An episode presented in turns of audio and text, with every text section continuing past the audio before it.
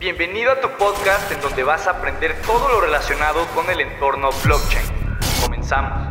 ¿Qué tal mis estimadas y estimados? Pues bueno, bienvenidos a esta nueva versión de CryptoX by Entorno Blockchain. Recuerden que aquí pues tenemos invitados de diferentes personas que tienen diferentes puntos de vista o áreas de expertise en este ecosistema que pues es muy completo o por lo menos demasiado grande. Estoy muy contento porque el día de hoy estoy aquí con eh, mi estimada Victoria que aceptó la invitación, que no es la primera vez que hablamos, de hecho, eh, pero pues para mí es un honor eh, volver a platicar con ella ahora en, esta parte del, de, de las cápsulas podcast. Entonces, pues Victoria, eh, bienvenida, muchas gracias por aceptar la invitación y, espero que disfrutes la plática y que la audiencia aprenda mucho de ti.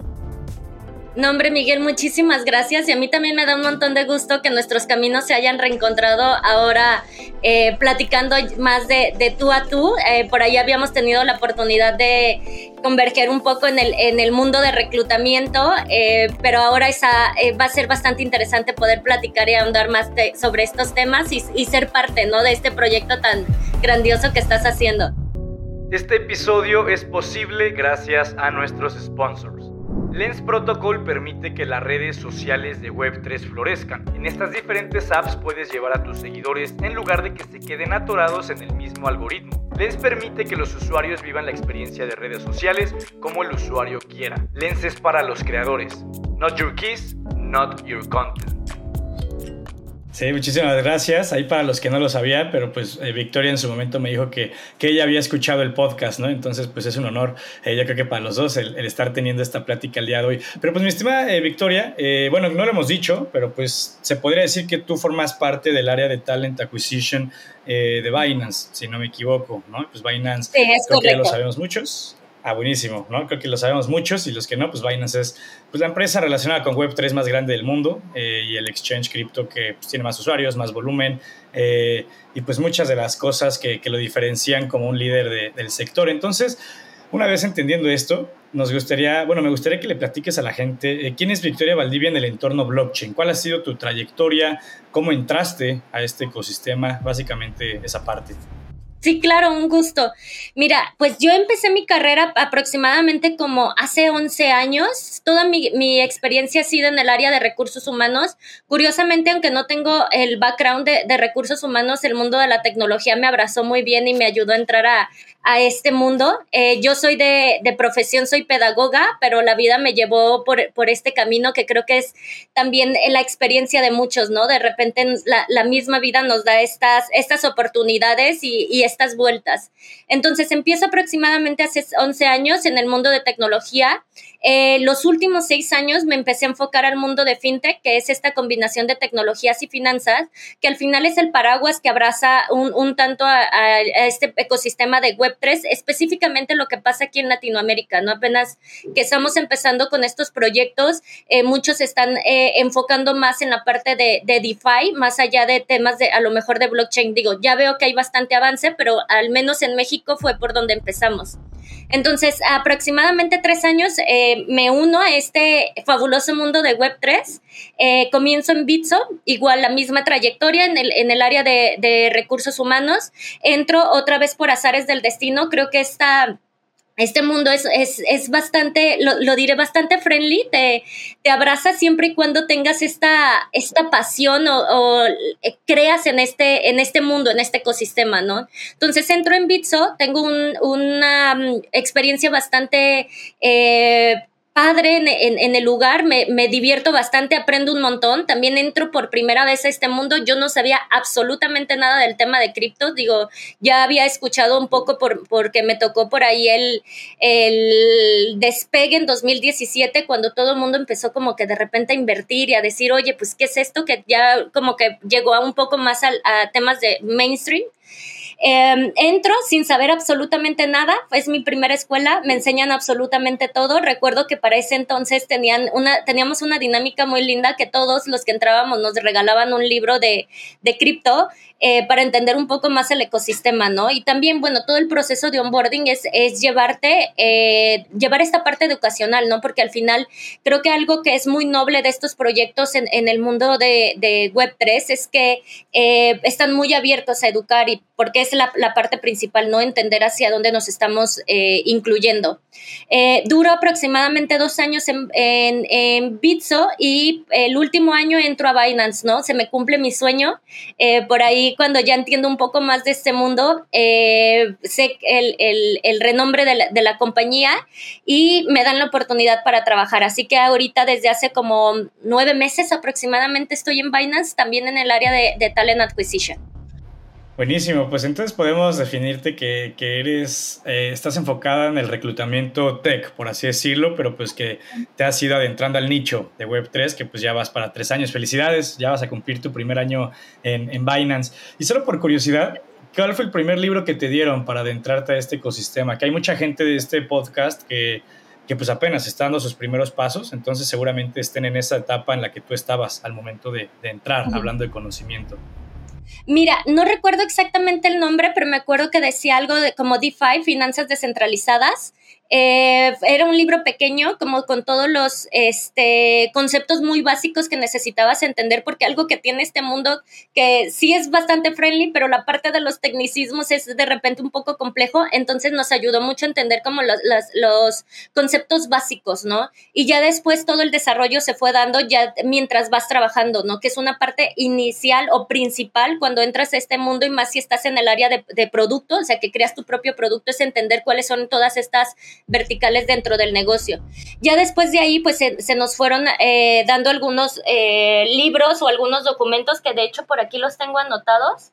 Nada más que entre mis dos millones de notas va a estar un poco difícil encontrarlo, pero después te los, te los comparto para ponerlos como parte de, de los documentos a revisar, porque sí tengo por ahí varios libros que me ayudaron a entender, ¿no? Y digo, también eh, creo que algo eh, que tú has enseñado mucho en este podcast y que vale la pena hacerlo es que sí o sí te tienes que leer los, los, los papers, ¿no? Los, de los protocolos, porque ya que entras y entiendes un poco más, también te, te, ayuda a entender cada uno de los proyectos y cuál es como su, eh, el valor que están aportando. Sí, buenísimo. Pues todo eso mándamelo y lo ponemos en la descripción del episodio sin problema. O sea, libros, eh, papers, notas, páginas web, cuentas a seguirlo, todo lo que tú consideres que a la gente le pueda ayudar a aprender, tú pásanoslo y, sin problema lo, agregamos aquí en la descripción del episodio. Y sí, la realidad es que, sí, se los he dicho mucha gente, muchas veces a la gente del podcast, eh, si quieres entender un proyecto, pues qué mejor que empezar por su página oficial y white paper, ¿no? Antes de divagar en, cualquier otro tipo de, fuente de información. Y por ejemplo, eh, hablando un poco del reclutamiento en esta área de Web3, en donde ya, ya tienes tu, experiencia, ¿tú qué nos podrías decir qué es lo primero en lo que te fijas eh, cuando estás buscando candidatos? Obviamente puede variar por perfil, ¿no? No es lo mismo buscar a un programador de Solidity que buscar a un business developer, pero si hay ciertas características generales, ¿cuál podría ser de las primeras en las que te fijas? No quisiera decir como tal un perfil de personas, pero sí hay características que se buscan de manera eh, estandarizada, por decirlo de, alguna forma, en las personas que deciden entrar a este mundo o que ya están dentro y que están eh, pues desarrollando su carrera, ¿no? Creo que lo primero que te puedo decir, y bueno, antes, antes de eso, déjame tomar un, un pasito atrás. Ah, hay que entender también un poco en el, en el momento en el que nos encontramos, ¿no? Ahorita estamos en un momento en el que estamos transicionando de la web 2 eh, a la web 3 y todavía vamos a ver un poco de remanentes del, de la, del paradigma pasado, ¿no? Y que eh, también entender muy bien cuando queremos entrar a este mundo que no solamente tiene que ver con este ecosistema, sino que yo estoy segura, tengo una hipótesis de que eh, este paradigma pronto va a empezar a, a abrazar a las demás compañías, aunque no estén dentro del mundo del Web3, son las habilidades que se van a necesitar en el futuro, ¿no? Pero ahorita estamos en un proceso de transición. Entonces, en entendiendo este proceso de transición, creo que lo, no creo, digo, lo primero que yo busco en el área de reclutamiento es una persona que realmente crea en esto. Esto es un tema de eh, pasión las personas que quieren entrar o ser parte de, de, este, de esta nueva tendencia, debemos de creer que realmente estamos cambiando el mundo a través de lo que estemos haciendo dentro de nuestras empresas o de, eh, de manera personal eh, o cuando somos parte de algún proyecto o alguna comunidad, ¿no? Entonces yo lo, definiría como el primer paso, como esta pasión, creer en este mundo. Eh, la segunda parte son un montón de habilidades que diría como soft skills que se necesitan para eh, desarrollar. Em, por ahí digo, te digo que soy una gran fan de tu podcast y de repente este, bastantes comentarios que, llevas en, cada una de las sesiones me hacen mucho sentido al, al momento de cuando yo estoy reclutando. Y una de ellas em, es el manejo de, la, de la, la, gestión de las emociones, ¿no? Es un mundo que, que se mueve muy rápido. O sea, el, de un día para otro, de repente tienes un rush y todo es fantástico y al día siguiente todo se cayó y hay un montón de desesperanza, eh, angustia, ¿no? Entonces, eh, eso va a pasar va a pasar también en el, en el ámbito laboral, de repente no sabes ni lo que está sucediendo y debemos aprender a gestionar nuestras emociones, que em, por ahí se habla mucho del tema de la resiliencia pero es más un tema de, de, entender que este mercado se mueve rápido y tenemos que ir con esta rapidez, ¿no? Entonces esa sería la segunda habilidad. La tercera es la adaptación al cambio, que va muy de la mano con esta segunda, con, este, esta segunda vertical. Eh, el mundo se, se, se mueve bastante rápido eh, y tenemos que tener la capacidad de abrazar ese cambio, no solo en la parte emocional, sino en la manera en la que nosotros mismos nos, nos desarrollamos, ¿no? Y este es un ambiente muy de, em, de diría como de self-service, es un ambiente en el que tú mismo eres quien se va a encargar de tu conocimiento, de, y de tu desarrollo. Entonces, el éxito que vas a tener va a depender de cuánto le estás invirtiendo a, involucrarte un poco al ecosistema, a entender cuáles son las nuevas tendencias, a desarrollar esas habilidades que aún no tienes desarrolladas. Digo, hay muchas compañías que abrazan y te ayudan en este proceso, pero la realidad es que el tiempo es poco y tienes y, tenemos que empezar a tomar como ese ownership de nuestra parte, ¿no? Hacernos responsable de nuestro conocimiento. Em, otra habilidad que te podría decir es la intera, sorry, la interoperabilidad, de repente estos conceptos me, me cuestan un poco de trabajo este, pronunciarlos, eh, que en el lado de, de, de, la parte de talento yo lo podría traducir en esta capacidad de trabajar como comunidad. Ya no es tan solo el hecho de trabajar en equipo, ¿no? Sino que ahora este, son ambientes mucho más diversos, multiculturales, no hay eh, barreras en cuestión de tiempo, zonas horarias, eh, pues, países, entonces debes de tener la capacidad de poder eh, transmitir esa, esa, esa información para poder comunicarte efectivamente con equipos en todos lados del mundo, en cualquier horario em, y con diferentes formas de pensar, ¿no? Es un ambiente bastante diverso. Eh, estas serían, yo creo que los, los cinco puntos que yo destacaría eh, de, de, estos soft skills que yo evalúo y me fijo en las personas al momento en el que estoy, en el que estoy reclutando. Wow. Pues sí, pues yo, yo me hace sentido todo lo que me platicas y sobre todo esa parte de que la gente tiene que tomar responsabilidad de su propio conocimiento, porque yo creo que es algo que fomenta mucho todo el ecosistema de Web3, la responsabilidad, ¿no? Eh, literalmente tú tienes que saber eh, dónde conectar tu wallet, tú tienes que saber pues, si prefieres tener tu dinero en el exchange o en tu wallet de, de, de autocustodia, lo que dices, la parte del conocimiento, ¿no? Al final no, realmente no es como que puedas depositar el 100% de tu confianza en alguien más, eh, por más que confíes, ¿no? Por más que te transmita eh, toda esa parte. Entonces, a mí es algo que personalmente hablando me identifica mucho, el ser responsable de tus decisiones, acciones, crecimiento eh, y demás. Entonces, me parece interesante que, igual lo, lo, compartas. Y, por ejemplo, una vez que ya te fijaste en las habilidades que tiene algún candidato que te parece que puede cumplir con, con el perfil de lo que estás buscando, ¿cómo funciona realmente ese proceso? ¿no? O sea, porque yo, yo, yo, sé, o sea, yo al final tengo año y medio que me gradué de, de, la universidad y pues te puedo decir por mi experiencia propia de lo que he visto con mis compañeros, que hay unos que desde el momento en el que dieron el primer contacto con la empresa hasta que empezaron a trabajar ahí, pudieron pasar tres meses. Pero pues tengo entendido que pues aquí puede ser un poco más dinámico eh, el asunto, no lo sé. O sea, ¿cómo es realmente el proceso? ¿Cuánto dura? Eh, ¿Con cuántas personas deben pasar? Eh, más o menos, ¿cómo podrías definir esa parte? Mira, la verdad es que es un tema bastante ambiguo porque siempre va a depender de los lineamientos y la expectativa de cada compañía. Lo que yo te podría hablar como en average, basado en mi experiencia, es que un proceso de reclutamiento, en el mejor de los casos, puede durar un mes, ¿no? Más o menos. Y en el peor de los casos puede durar tres hasta seis meses, ¿no? Dependiendo de las necesidades. ¿Por qué es esto? Porque al final es un ambiente con bastante ambigüedad en, todo el sentido, ¿no? Entonces, eh, no es que tengamos eh, perfiles predefinidos, sino que se va trabajando dependiendo de cada una de las necesidades y eso de repente afecta bastante los procesos de reclutamiento, ¿no? Que inicias con una expectativa, pero conforme vas avanzando vas aprendiendo, ¿no? Que es parte del dinamismo que de repente puede hacer que la, la operación sea un poco más lenta, pero que es la forma que hasta este momento hemos encontrado para eh, poder manejar este cambio de expectativas que se dan tan rápido, ¿no? Entonces se hace a través del tiempo. Eh, lo que te puedo decir es que en average, un proceso de reclutamiento puede llevar entre cuatro hasta seis fases de entrevistas y estas pueden tener eh, diferentes características, ¿no? Como te decía, depende mucho de la compañía. Hay compañías que pueden generar algunos business case, pueden hacer pedirte que realices algún web test o directamente vas hacia las entrevistas, ¿no?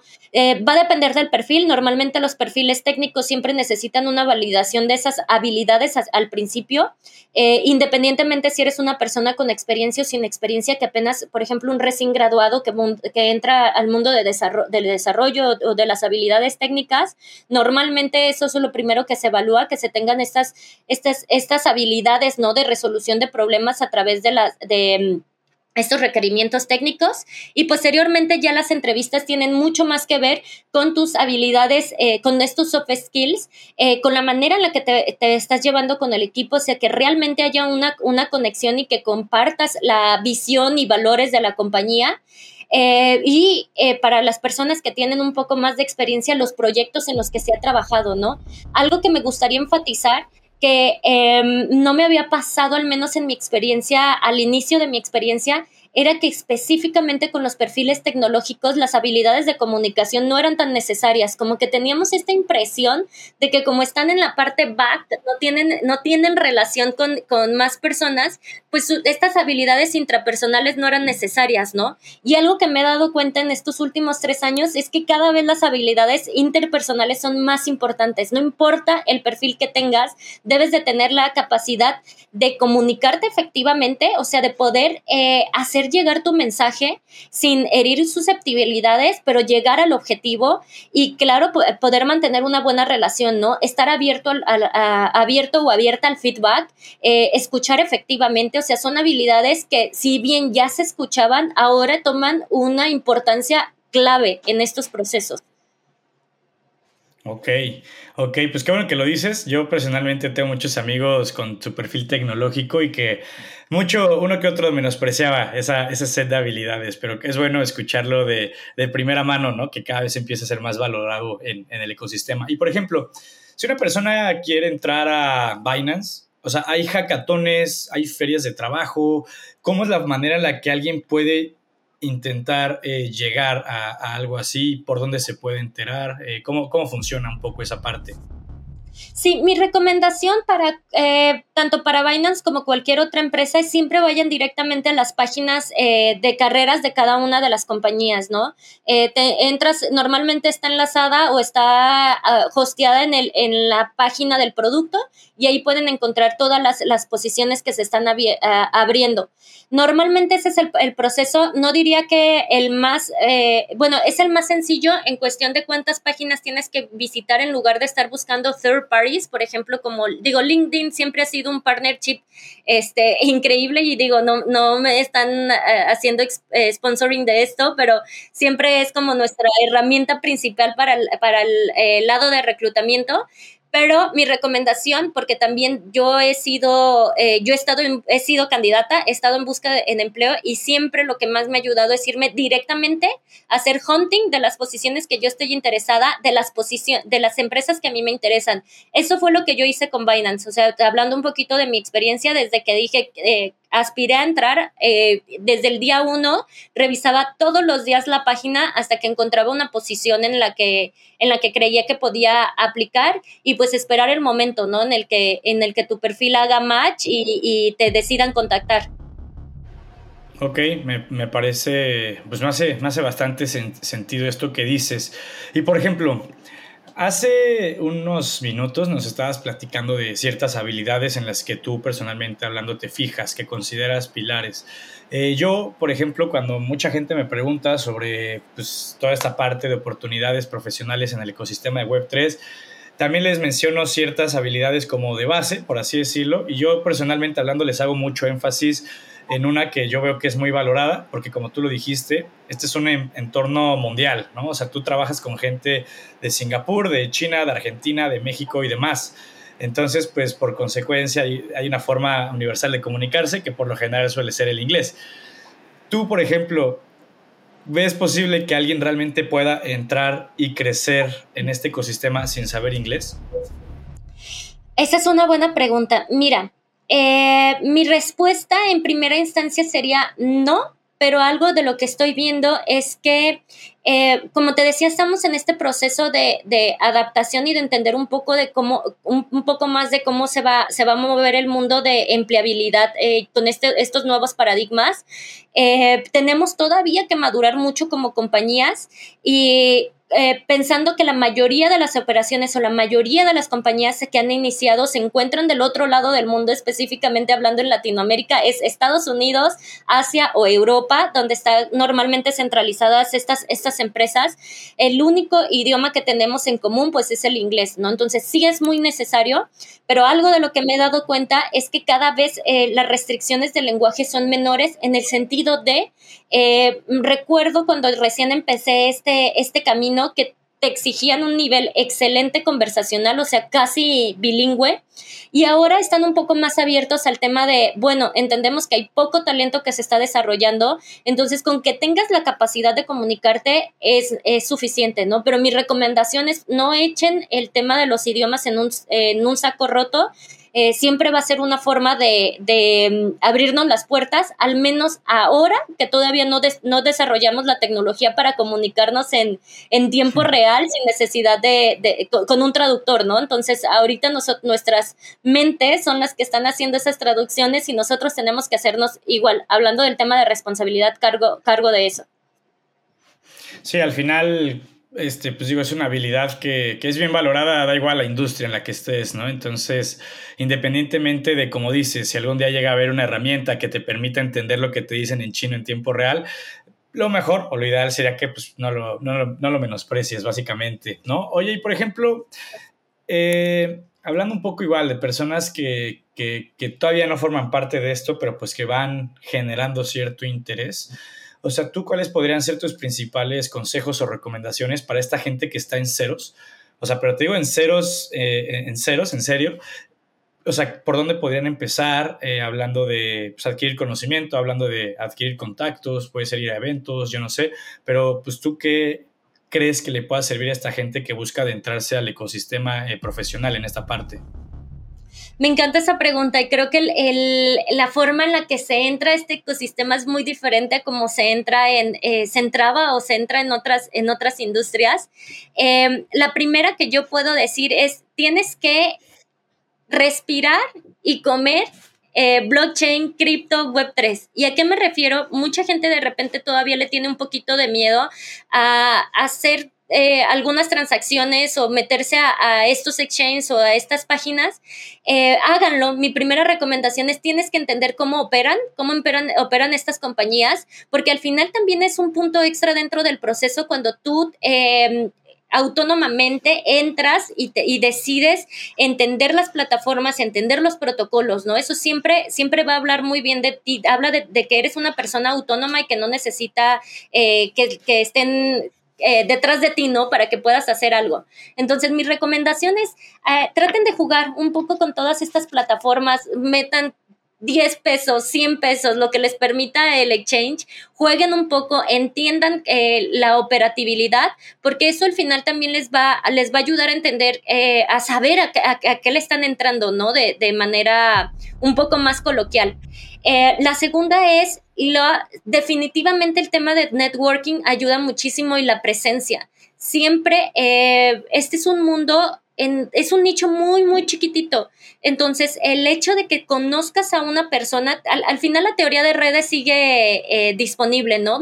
Si conoces a la persona indicada, de repente eh, tuviste una plática muy interesante, diste una muy buena impresión, eh, platicaste con unas personas en un evento y eso te puede abrir el camino hacia tu siguiente este, oportunidad laboral. Entonces, mi, mi segunda recomendación es esa, traten de, envolverse en este mundo, asistiendo a eventos, platicando con, personas que estén involucradas, porque además también se hace un intercambio de conocimientos bien interesante, ¿no? Eh, este ecosistema de repente abraza un montón de opiniones y, escuchar un poco más de cómo piensan las demás personas también te ayuda a formar tu criterio propio y hacerte más fuerte, ¿no?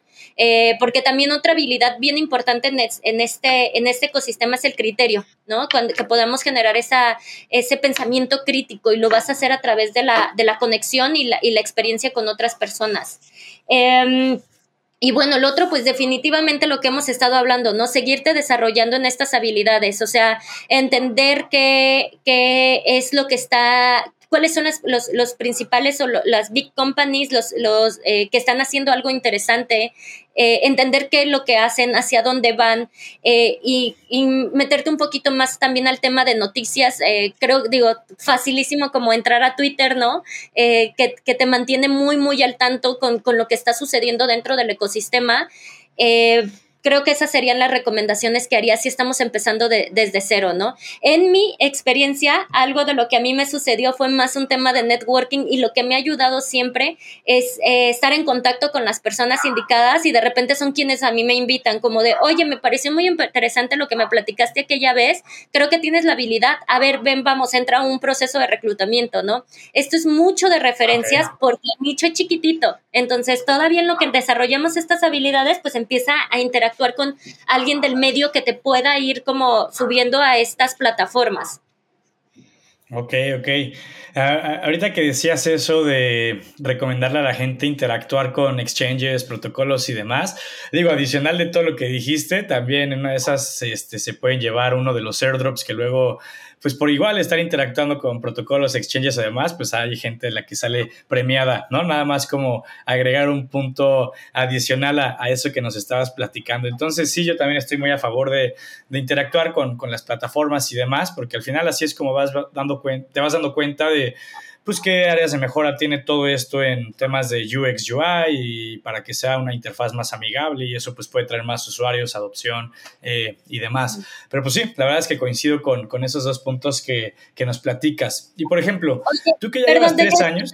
Ah. Perdón que te interrumpa, Miguel, es que se me vino a la cabeza otra cosa que les puede ayudar un montón y es que entren, todas estas empresas o eh, estas compañías tienen sistemas de, de voluntariados, ¿no? Donde tú puedes eh, de repente ayudar en una comunidad o crear, eh, hacer un, un, tema de blog o escribir algo, eh, claramente no lleva ningún pago, pero esto también te ayuda a entrar al ecosistema. Entonces busquen, porque yo he visto, por ejemplo, en Polygon, Binance claramente lo tiene también, eh, que de repente buscan, oye, moderadores de comunidad y lo que tienes que hacer es eh, ayudar un poco a la comunidad a navegar dentro del ecosistema eh, y esto también te va a ayudar a conocer y a entrar con las personas indicadas. O sea, definitivamente plataformas como Discord les van a ayudar un montón en, y entrando a estas comunidades a desarrollar estas habilidades y estar en contacto con las personas indicadas. Ok, ok. Y nada más por curiosidad, exactamente cómo buscaría una persona el de Binance en este caso. Ah, ahorita también te lo paso porque eh, tiene, tengo el, link de Discord de la comunidad, entonces también te lo paso para que puedan entrar directamente. Ah, buenísimo. Eh, en, Binance tenemos una que se llaman los Angels, en Binance, que es eh, todos aquellos que quieren ser parte del, del como crear blogs.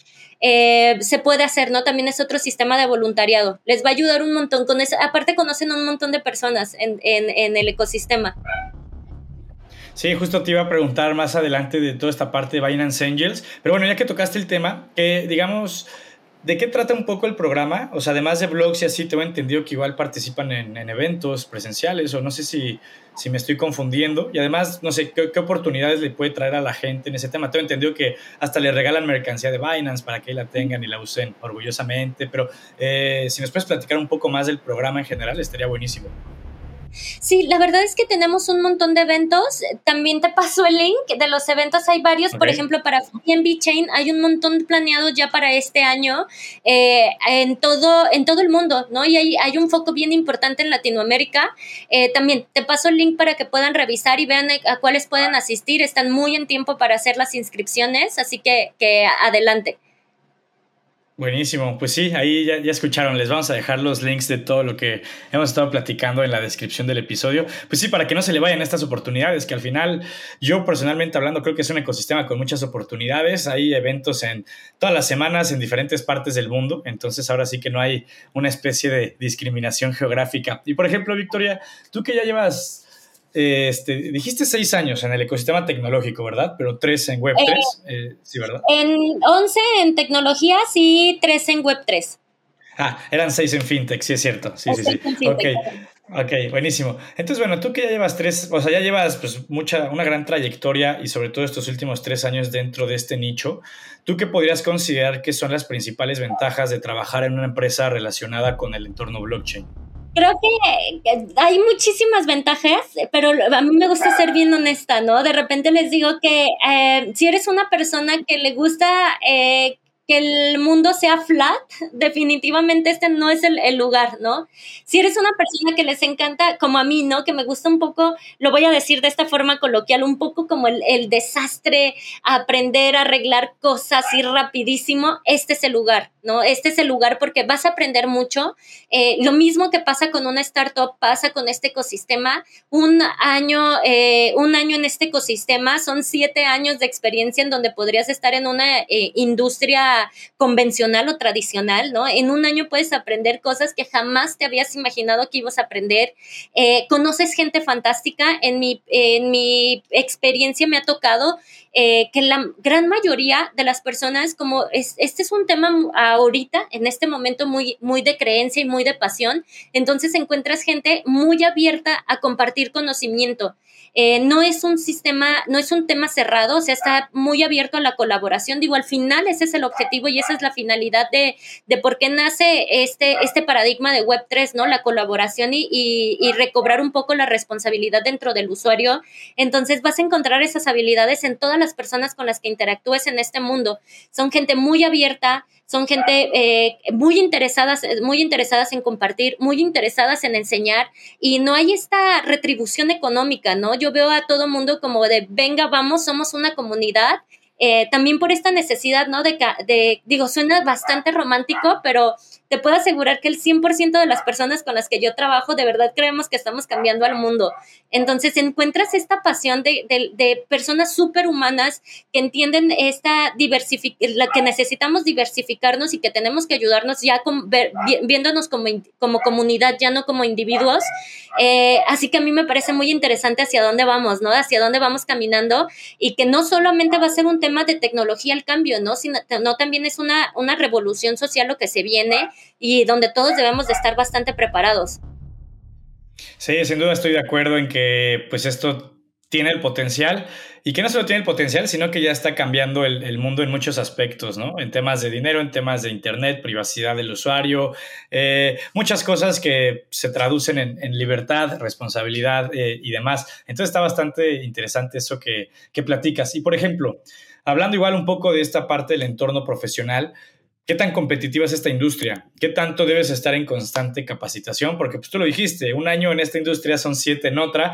A mí me queda completamente claro, ¿no? Eh, lo que he envejecido emocionalmente hablando este último par de años no, lo había vivido, pero también lo mismo que he aprendido y crecido y que me ha encantado, pues también eh, ha tenido un ritmo que en otros lados, pues difícilmente alcanzarlo, ¿no? Entonces, yo personalmente hablando no me quejo en lo absoluto, eh, pero pues justamente pues eso te lleva a que es una industria con mucho dinamismo y eso tiene diferentes tipos de, retos, ¿no? Entonces, ¿qué nos podrías platicar acerca de, esto? Definitivamente, em, la obsolescencia en este mundo va a ser tu peor enemigo. Eh, lo, lo, hemos venido hablando, ¿no? Eh, eh, este paradigma lo que nos lleva es recuperar un poco la responsabilidad y este poder de agencia que tenemos y eh, ya es momento de dejar de hacer responsables a otros y a las compañías de nuestro crecimiento.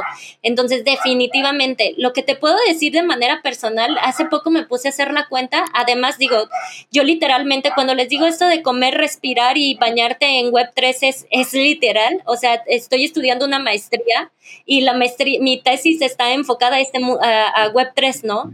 Entonces hice un recuento de los documentos que he leído en lo que va de los últimos siete meses y llevo 63 entre, entre libros, papers e investigaciones. O sea, es además de que es súper apasionante, la verdad es que creo que eh, cuando metes aguja empiezas a sacar hebra y te das cuenta de que es un mundo bien interesante y quieres saber más y más y más y más, ya no, ya no te detienes, esto, esto mismo como que te empieza a absorber, eh, pero definitivamente no te puedes quedar atrás. Es todos los días mantenerte al tanto, porque son, son cuestiones de segundos. O sea, yo, yo hace poco recuerdo que estaba viendo un poco sobre este, este tema que está sucediendo en el mercado, no solo en el mercado, eh, bueno, claramente que viene del mercado eh, tradicional financiero y cómo está afectando también el, este mundo de cripto. Eh, había visto ayer algunas noticias y hoy ya cambió completamente el, el, panorama, ¿no? Entonces sí, estar todo el tiempo como que eh, muy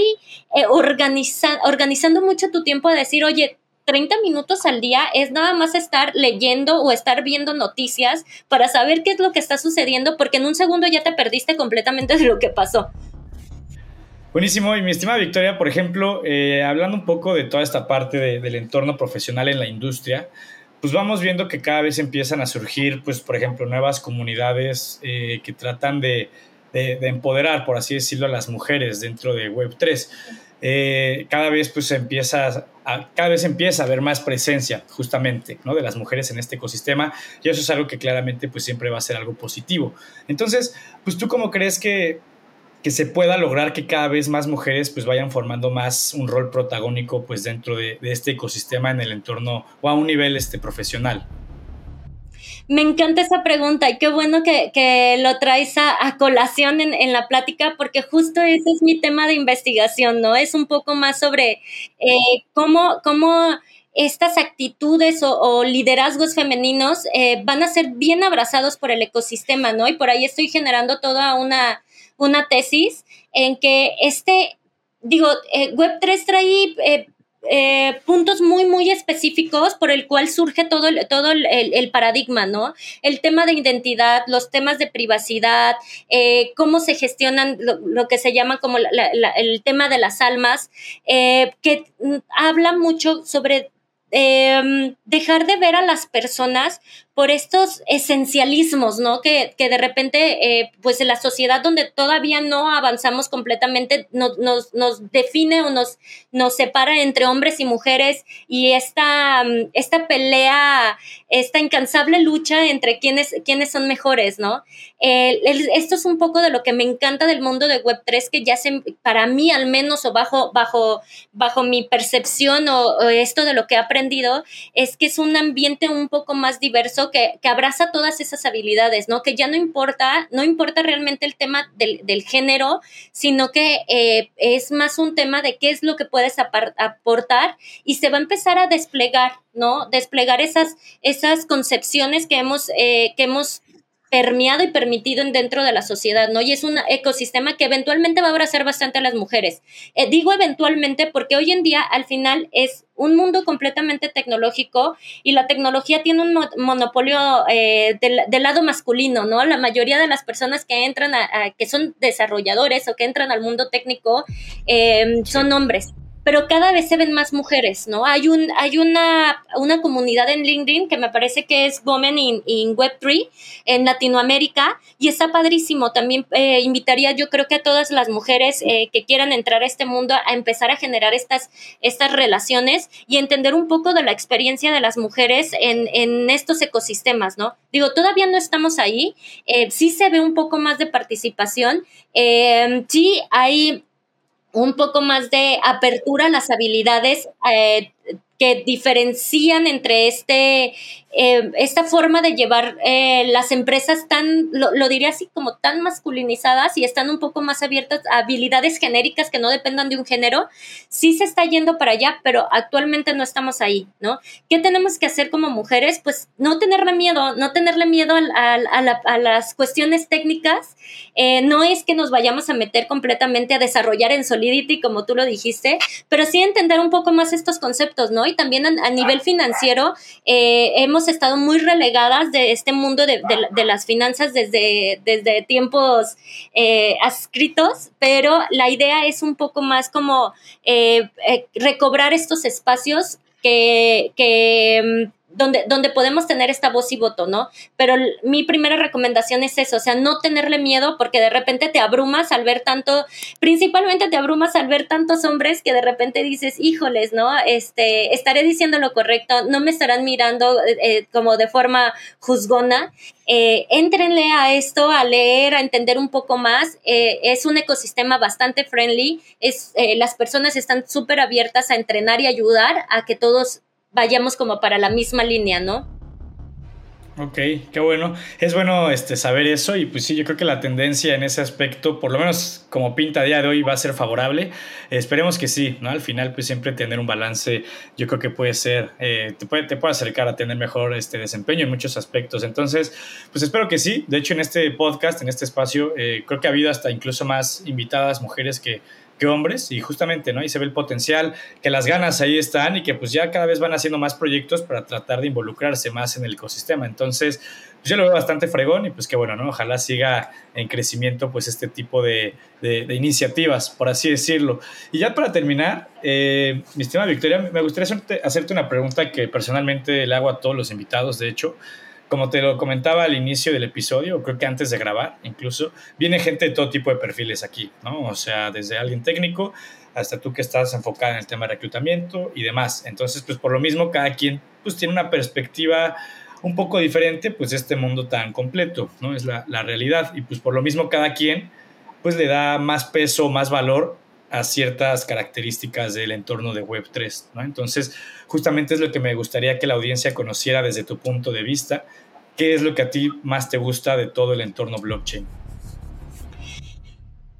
Creo que lo, que más me gusta es la teoría detrás de todo esto, ¿no? desde dónde viene eh, la historia de, lo, de los cypherpunks todo este tema de recobrarnos como sociedad, creo que es lo que más me gusta. Digo, creo que tiene mucho que ver con mi desarrollo profesional este, y académico que a lo mejor mi visión es un tanto más antropológica, pero definitivamente creo que el, el, aporte, además digo, definitivamente la parte tecnológica de lo que se está desarrollando sobre esto, los contratos inteligentes, DeFi, eh, este, DAO, etcétera, blockchain en sí, eh, es una propuesta increíble, pero creo que lo que realmente es el motor de todo esto, de, de, de este paradigma, por eso es que, que, que, lo enuncio tanto, ¿no? Porque para mí es un paradigma, es una nueva forma de ver y conceptualizar el mundo es que em, nos estamos recobrando como sociedades eh, comunitarias. Eh, habíamos venido de, eh, procesos muy individualistas, donde se nos había hecho creer que la, que la meritocracia nos iba a ayudar a, lograr el éxito. hoy en día nos damos en cuenta que no es así, que echarle ganas no es suficiente. por más de que te quebres a lo mejor el lomo, no vas a obtener el éxito que quieres pero sí lo vas a tener a lo mejor eh, relacionándote con las personas y confiando en el otro, ¿no? Eh, pero bueno, digo, estamos desarrollando todavía, es, eh, estamos desarrollando todavía esta, esta nueva forma de cultura, pero me parece increíble que incorporemos también la tecnología, ¿no? Que ya seamos una sociedad en donde entienda la importancia de la tecnología para manejar estos, estas relaciones que de repente entre nosotros, entre individuos, ha sido un poco difícil como mediar, ¿no? Entonces es, es bien interesante ver un poco de lo que, eh, a lo que nos vamos a, a, eh, lo, que se, está enfocando, lo que nos vamos a enfrentar en un futuro. Por ahí se me viene a la cabeza eh, un escrito de una feminista bastante famosa que es Donna Haraway, que habla un poco sobre el cyborg. Ella varios años, por ahí de 1980, predice esta, este intercambio, es, este, esta nueva, generar un nuevo tipo de humano que no solamente es eh, la carne, sino también la tecnología, ¿no? Y te habla todo este tema del, del cyborg, de cómo vamos a ir evolucionando. Entonces creo que vamos para allá. Y eso es lo que a mí me interesa, ¿no? Cómo vamos a a incorporar la tecnología en nuestra vida diaria para hacer nuestras vidas mejores eh, y llevar a una sociedad un poco más, eh, un poco más equitativa o más igualitaria. Sí, a mí me gusta mucho una frase que leí, la verdad no me acuerdo en qué libro, uno, es que también, o sea, he, leído ahí uno que otro, entonces no me acuerdo exactamente de dónde, pero pues que decía, ¿no? Que básicamente blockchain justamente busca devolverle el poder al, al, hombre, es la realidad, ¿no? O sea, quitárselo un poco a pues, las macroinstituciones, sí, gobiernos, bancos y demás. Y en parte, o sea, no, no, es eliminarlos por completo, puede ser, pero pues sí, le repartes el poder de una forma pues más equitativa, como tú lo dices, ¿no? Entonces, entender las, los fundamentos de esto a partir de justamente la ideología de los cypherpunks y todo eso que comentas, yo creo que es esencial para entender el por qué de esto, Al final forma parte de, del Golden Circle de, de Web3, por así decirlo. Entonces, pues sí, me, gusta eso que dices. Eres la primera invitada que, toca el tema de los cypherpunks, aunque, pues digo, la audiencia eh, pues más vieja de este podcast, pues ya debería eh, saber bien qué, son esto de los cypherpunks, porque ahí lo hemos platicado en un par de episodios. Pero pues muchas gracias, mi estimada Victoria, compartiste información bastante valiosa. Disfruté mucho la plática eh, y pues muchísimas gracias por aceptar la, invitación. Estoy seguro que la gente se, se está llevando mucho valor de esta plática. No sé si quieras decir algo, algo último en donde te puede encontrar, no sé, la gente, en caso de que quieras si te, que te sigan en alguna red social o algo por el estilo, que les quieras dar una recomendación final, eh, lo que quieras, básicamente. Claro, mi, digo, primeramente agradecerte, también me divertí mucho y, es un tema del que me apasiona bastante hablar, entonces si alguien por ahí de repente quiere este, compartir conocimiento, debatir un poco sobre, sobre esta, esta visión que estamos eh, concretando, pues me pueden encontrar específicamente en LinkedIn, que es la, red eh, profesional que tengo abierta, me encuentran como Victoria Valdivia, em, eh, ahí pueden también encontrar mi, mi correo y por ahí podemos estar en contacto pues mis recomendaciones, entren a este mundo, es fabuloso. Eh, de repente unos dicen que esto es el futuro, no, el futuro ya nos alcanzó, pero tenemos que aprender a, hay, que entender hacia dónde vamos, ¿no? Y de ahí es donde viene un poco eh, qué tan buenos o qué tan... Eh, qué tanto éxito vamos a tener tanto en nuestra vida personal o y profesional es eh, la capacidad que tengamos de anticiparnos a, estos cambios que, ya están aquí, ¿no? Que ya están aquí, pero todavía nos falta como, como generalizarlos, hacer que más personas lo adopten. Ok, buenísimo. Pues ya, ya escucharon gente, ahí la pueden encontrar en LinkedIn y pues buena este, reflexión final, ¿no? La verdad me, gustó bastante. Entonces, pues ya sin nada más que agregar, eh, Victoria, muchas gracias eh, de nuevo, otra vez, por, por aceptar. Y pues cualquier cosa ahí seguiremos este, en contacto, ¿no? Y ya sabes que igual en el momento en el que quieras hablar algún día de, todo este tema, pues a mí personalmente hablando igual eh, me encanta y yo, este, yo, no puedo parar tampoco, ¿no? Mi día a día pues básicamente es pensar en, en cosas relacionadas con, con este emocionante ecosistema. Pero pues bueno, muchas gracias a todos los que nos estuvieron escuchando. Espero que hayan disfrutado y aprendido bastante la plática del día de hoy. Y pues bueno, eh, nos vemos en el próximo episodio de CryptoX para Entorno Blockchain. Cuídense mucho y nos estaremos escuchando en el siguiente episodio.